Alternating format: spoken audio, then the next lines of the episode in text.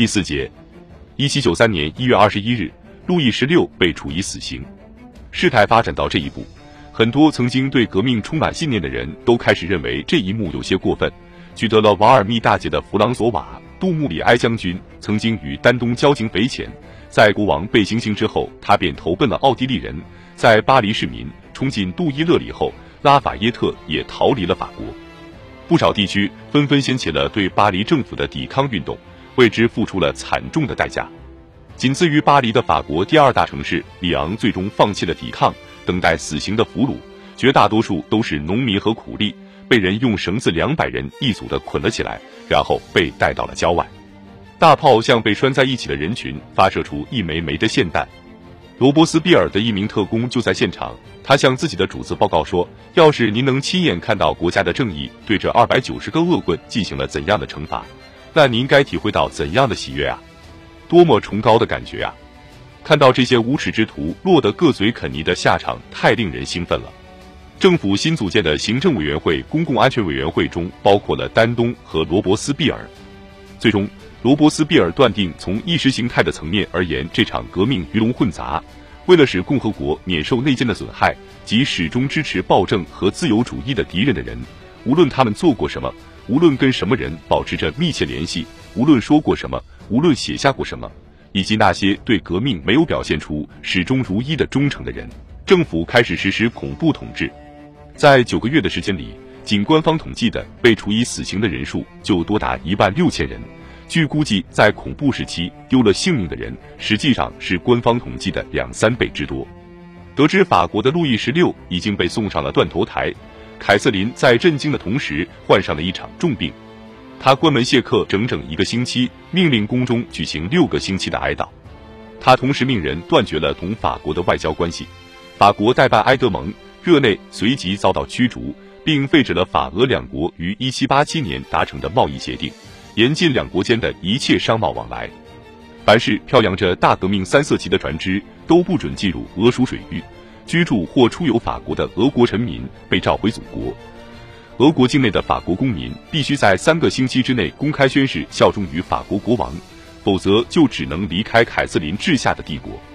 结果。住在俄国的一千五百名法国人中，只有四十三名拒绝宣誓。一七九三年三月，在其兄长身亡两个月后，凯瑟琳在圣彼得堡接待了阿图瓦伯爵，并答应对他提供资助，劝导他同其他流亡海外的法国人一起协同努力。但是他仍旧不愿意出兵参加对法战争。他认为奥地利和普鲁士已经失败在先，若是缺少英国的支持，获胜的希望微乎其微。而英国又根本无意参加这场战争。首相威廉·皮特之前曾表明过这种态度。他说，英国在制定政策时考虑的是欧洲的安全，而非法国政府的性质。但是，路易十六被处死让他改变了态度。他说，对法国国王的行刑是有史以来最卑鄙、最残暴的行径。英国命令法国大使离开英国。法国再一次先发制人，于一七九三年二月一日对大英帝国宣战。在丈夫身亡六个月后，路易的遗孀年仅三十七岁的玛丽·安托瓦内特长出了一头白发。原本同孩子们一起住在坦普尔监狱的她，被单独送到了巴黎古监狱巴黎裁判所附属监狱。这位法国前王后哈布斯堡的公主，奥地利皇帝的女儿，另外两位奥地利皇帝的妹妹和一位奥地利皇帝的姑母，在一间十一英尺高、六英尺宽的囚室里被单独关押了两个月。一七九三年十月五日。他被装进了法国大革命时期专用的行刑车，囚车穿过大街小巷，将曾经的王后送向了断头台。行刑车来来回回地穿行在巴黎市内，巨大的刀刃每天起起落落四五十次，甚至六十次。可怕的政客们相互残杀，以免自己也被送上断头台。成百上千人仅仅因为私下里的口角或者邻里间的嫉妒，就成了刀下鬼，而他们的罪行始终有待查实。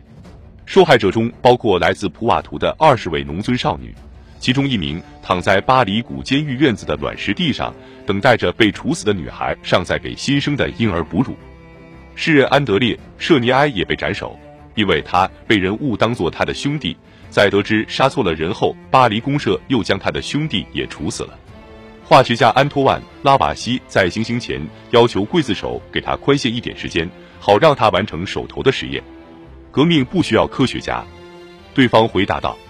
在被斩首的人中，还有八十岁的元帅穆西公爵，他年迈的妻子无法理解眼下的局势。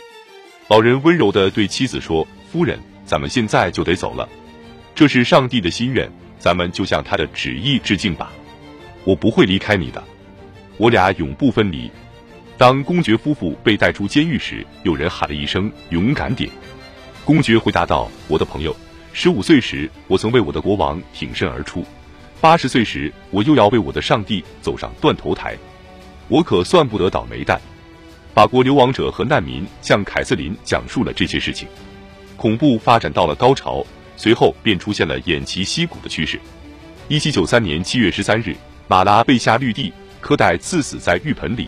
一七九四年四月五日，丹东被罗伯斯庇尔送上了断头台。三个半月后，即同年七月二十七日，罗伯斯庇尔的脑袋也滚落进了篮子里。